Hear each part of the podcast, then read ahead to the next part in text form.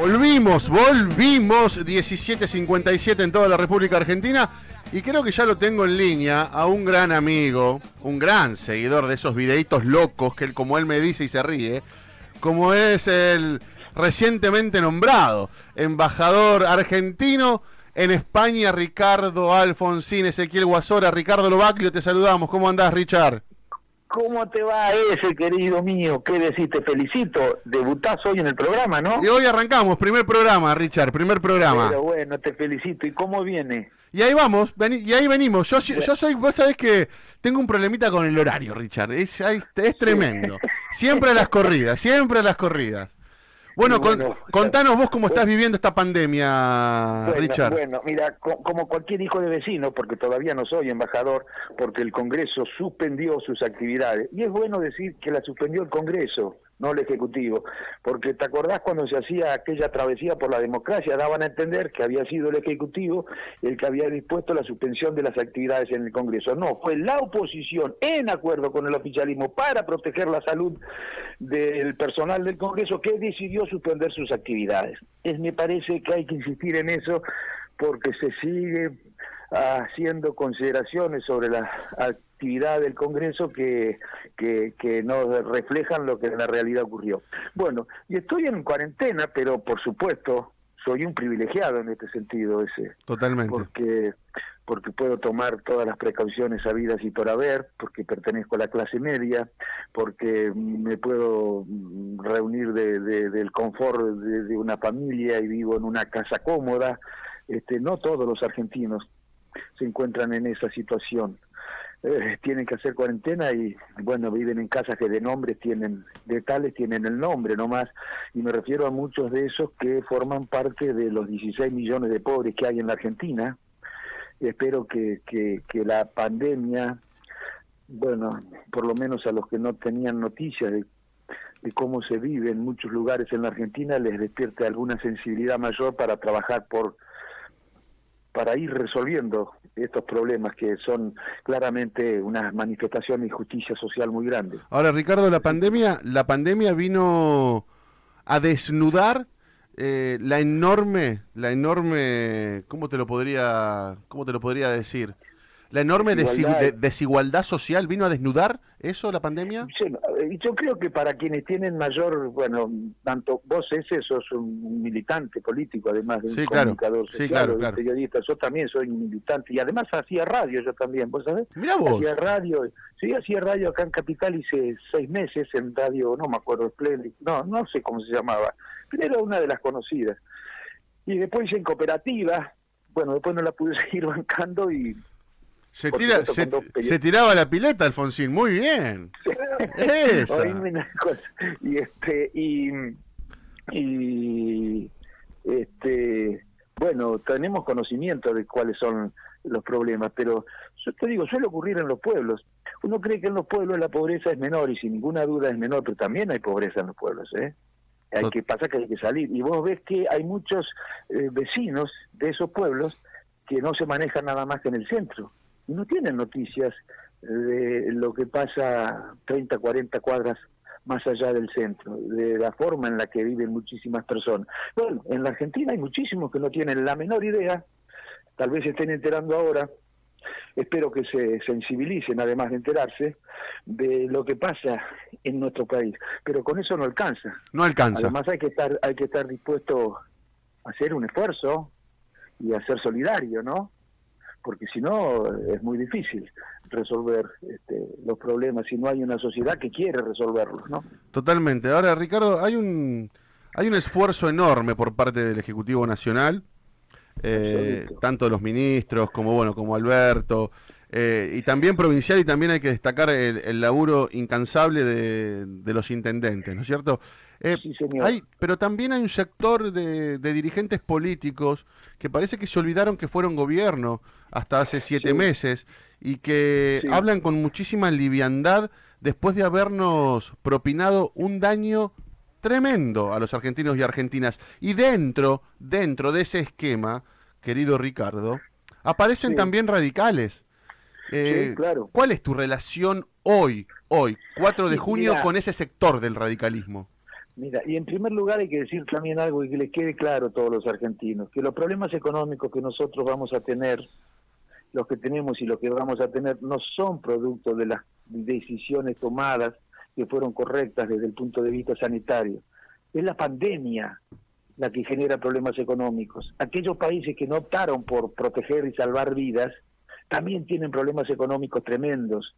Estados Unidos, por ejemplo, en dos meses destruyó 40 millones de puestos de trabajo. Terrible. una Argentina. Ah, terrible. Una Argentina. Así que hay que dejarle claro, porque seguro después van a decir que los problemas económicos que existen, si Dios quiere vamos a superar la pandemia, y van a decir que los problemas económicos que hay que enfrentar son consecuencia de las políticas aplicadas. Que le quede claro eso a la sociedad, ¿no? Que no tiene que ver con las políticas aplicadas esos problemas, sino que tiene que ver con la pandemia.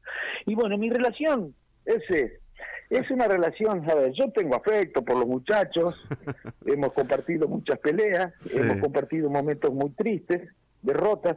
Ahora, yo me siento más, más, más obligado por las ideas que por los afectos. Y la verdad que en los últimos cuatro años, la Unión Cívica Radical hizo cualquier cosa menos radicalismo.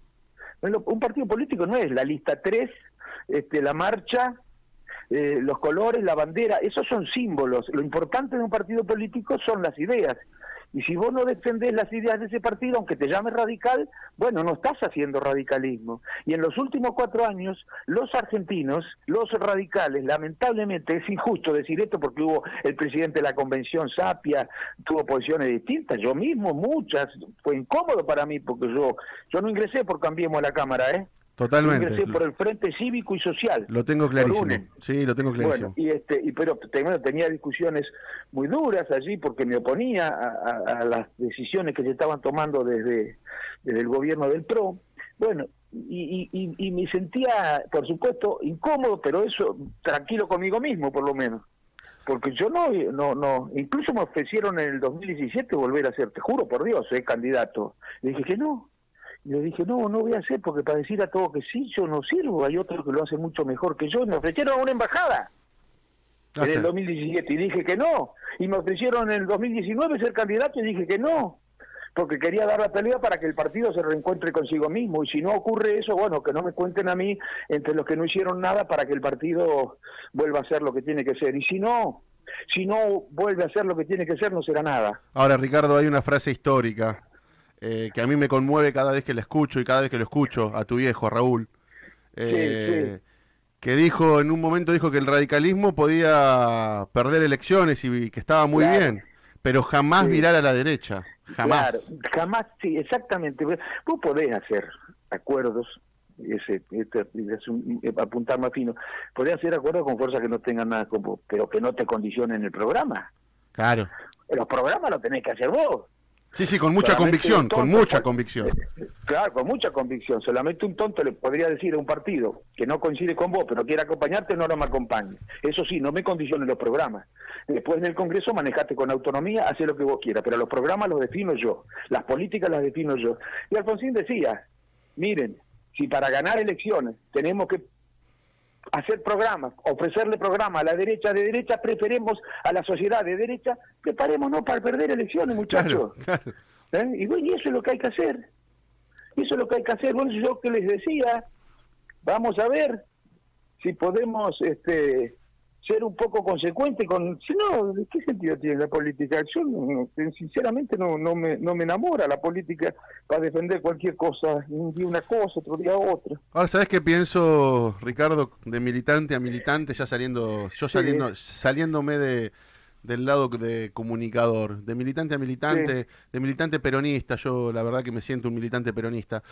Creo y entiendo querido Ricardo que que debe haber una y, creo que es necesaria una, una nueva camada, creo que tiene que haber una nueva camada de dirigentes políticos que tomen la posta, que mancomunadamente con, con ustedes, que, que, que empiecen a resurgir, porque tiene que haber, no podemos, Ricardo, ver siempre las mismas caras, tiene que existir esa renovación en dirigentes políticos que seguramente dentro de un sector del radicalismo hay enormes cuadros, dentro del peronismo también. Eh, ¿Estás de acuerdo con esto de que, se, de que se vaya dando la renovación? Absolutamente, y estoy seguro de que si ese fenómeno se da, va a haber muchísimas más encuentros entre radicales y peronistas que desencuentros.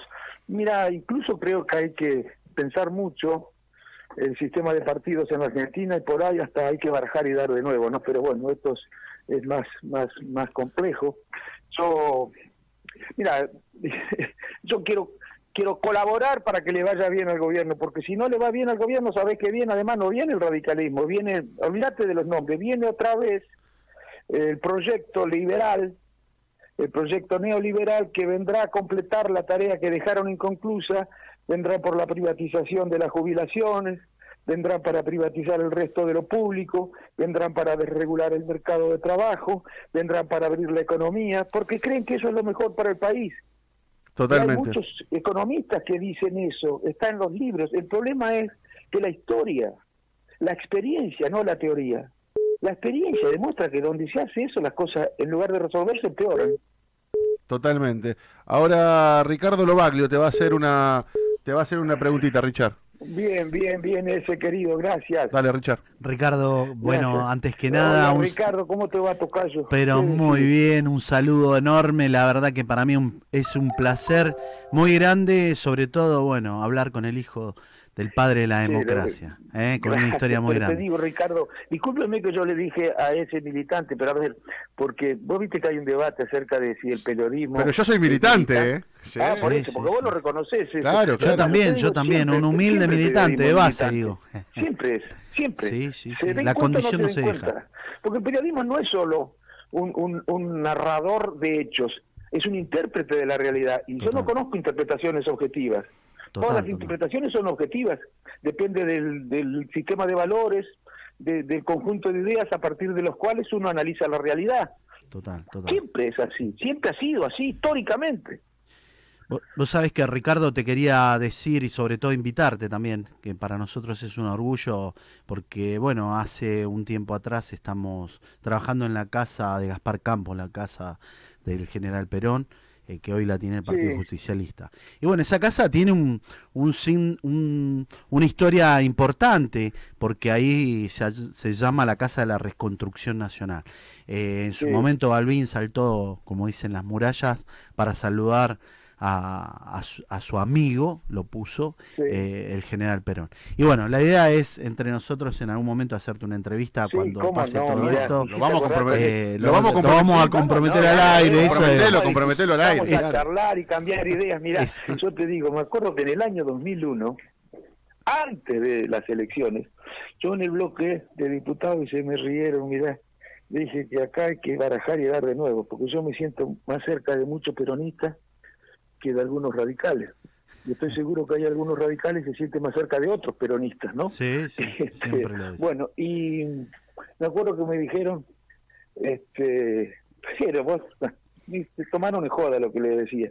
No se acordaban de ese episodio que vos contaste, que se lo recordé yo, de ese encuentro de Perón Balbín. Sí, sí, sí, sí. Que fue un encuentro que no fue suficientemente valorado ni apreciado por la historia, porque no le convenía la unidad de dos partidos populares a ciertos sectores de la derecha argentina, ¿no? Sí, sí, sí. Y yo creo que sí, esa unión puede ser bastante peligrosa para, para la oligarquía.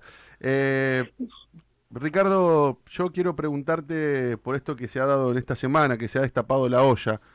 Eh, ¿qué, opinión ¿Qué opinión tenés de el espionaje macabro, perverso, te diría, que ejecutó el expresidente de la República Argentina, Mauricio Macri. Bueno, yo, yo, yo te digo, yo no quiero, yo hago política, entonces tengo, tengo todo sometido a otras restricciones, además de, hacer periodismo, ¿eh? porque también lo hago todavía, bueno, en una radio por internet, ¿no? Sí, sí, claro. digo, no, no, yo no prejuzgo, ¿no es cierto? A eso lo tiene que decir la justicia. O la justicia no lo puede todavía afirmar, yo no, que, que, que quiénes fueron los responsables, si efectivamente ocurrieron esos hechos, yo no lo puedo decir. Ahora, si yo fuera el presidente de la Unión Cívica Radical, ¿sabe lo que diría? A mí me llama la atención que mi partido haya actuado como si esto no ocurriera. Mirando, para el costado. claro, mirando, para, el costado. para el costado. Yo hubiera dicho, somos los primeros interesados por las responsabilidades que tuvieron en el partido durante los cuatro años de gestión del PRO en saber qué fue lo que pasó y que la justicia investigue hasta las últimas consecuencias, que vaya a fondo para determinar si esto ocurrió o no ocurrió y en todo caso quiénes son los responsables. Y no solamente haría eso si fuera presidente del Partido Radical, sino también del PRO. Diría exactamente lo mismo. ¿Eh? trataría de facilitar todo lo posible las investigaciones para que se pueda determinar. Es muy grave lo que se está denunciando, pero muy grave. Es una violación flagrante del Estado de Derecho. Y, hay ciertas instituciones ¿eh? que se debían haber expresado también y que no se han expresado ¿eh? frente a hechos como estos. Ahora es tremendo. Por lo menos pedir, pues, pedir que la justicia investigue, que sepa la justicia que todos los argentinos queremos tener la tranquilidad de que si esto ocurrió, se han sancionado los responsables. Totalmente, totalmente. Richard, ahora sí la última. Eh, eh, ¿Cómo ves, cómo ves, eh, qué opinás y, y, qué sentimiento te generan todas y cada una de las decisiones que fue tomando Alberto Fernández desde el momento en que decreta la cuarentena obligatorio, obligatoria a la fecha? Mira, desde el 10 de diciembre, yo decía en la campaña que las propuestas de Alberto eran más radicales. A ver, no quiero decir que hiciera propuestas radicales, que entre el radicalismo y el peronismo, porque se agarra Moreno de eso. Y, algunos más, Moreno y algunos más. Tengo, miedo que lo, que lo que le haga mal al presidente. El presidente es bien peronista y yo soy bien radical, pero te voy a decir la verdad, históricamente entre ambos partidos han existido en materia económica y social muchas más coincidencias eh, eh, que entre el radicalismo y el PRO a ver, ambos creemos que la economía no es un asunto que debe quedar liberada a las manos del mercado, ambos que tratamos de defender los mismos sectores, ambos pensamos en una estructura productiva que no sea primarizada, ambos creemos que no hay que abrir la economía de manera discriminada, si bien es cierto que en ambos partidos hubo desviaciones en distintos momentos. Pero sí, pero que no fue una decisión, no fue por una decisión eh, partidaria. claro, fue una decisión personal. exactamente, todos sabemos qué fue lo que pasó y en cada partido. Pero te digo lo siguiente, yo decía en la campaña que el programa de Frente de Todo era más radical que el programa de Cambiemos. El de Cambiemos proponía hacer lo que se había hecho desde el 2015, pero más rápido. Más de lo mismo, pero más rápido, ¿te acordás? Bueno, así le fue en las elecciones, ¿no? A Cambiemos. Y de manera que a partir del 10 de diciembre manifesté mi coincidencia con las decisiones que se tomaron y por supuesto, después de la pandemia, que vino a complicar ya la pesadísima herencia, ¿eh? por supuesto que este, le he reclamado a mi partido que esté colaborando, acompañando y que no cometa el error inverso al que cometió en los últimos cuatro años. En los primeros en los cuatro años gobierno del PRO apoyó política que no debe apoyar y ahora se opone a política que debe apoyar. Increíble, increíble. Ricardo, la verdad que para mí, Richard, querido, como te lo dije hoy a la mañana cuando hablábamos por teléfono, para mí es un, la verdad que es un honor. Yo vengo, yo vengo de pueblo, Richard, vengo de la ciudad de Tres Arroyos. Eh, y no me digas, ¿tú de Tres Arroyos? De Tres Arroyos, claro, claro, de Tres Arroyos. sí, sí. Y... Mandale saludo al que estuvo en la plaza con vos, che, ese que fue tan cariñoso. El, que me dijo personero, el que me acusó de personero. y vos sabés que... No sabía decir, quería decir. Vos sabés, Ricardo, que hoy cuando hablaba con mi... Escuchame, vos sabés que hoy cuando hablaba con mi viejo, eh, como que se emocionaba mi viejo porque porque charlábamos vos y yo de igual a igual, y para nosotros es, es bastante raro para los que venimos del interior, ¿viste? Eh, y la verdad que yo, yo, yo te agradezco en lo personal muchísimo, en nombre de todos mis compañeros de Radio Beats, eh, para nosotros. Te agradezco a vos. Yo te agradezco a vos y, espero que sigan los éxitos. Espero que pueda, que pueda realmente este, desarrollar una tarea importante con tu frescura, con tu sinceridad, con tu franqueza, defendiendo las ideas que vos crees que hay que defender. Ricardo, muchísimas gracias. Con respeto, porque con te respeto. los reportajes con respeto, porque incluso tenés una paciencia. No sé de dónde la saco. Supongo que te ejercitas. No sé de dónde sale Ricardo, no sé, no sé. Ricardo, muchísimas gracias por esta comunicación. Gracias a ustedes. Chao, saludos, Ricardo. Chao, chao, gracias, gracias. un abrazo, te esperamos, te esperamos. Qué lujazo, un lujazo que nos dimos, ¿eh? la verdad que en el primer programa.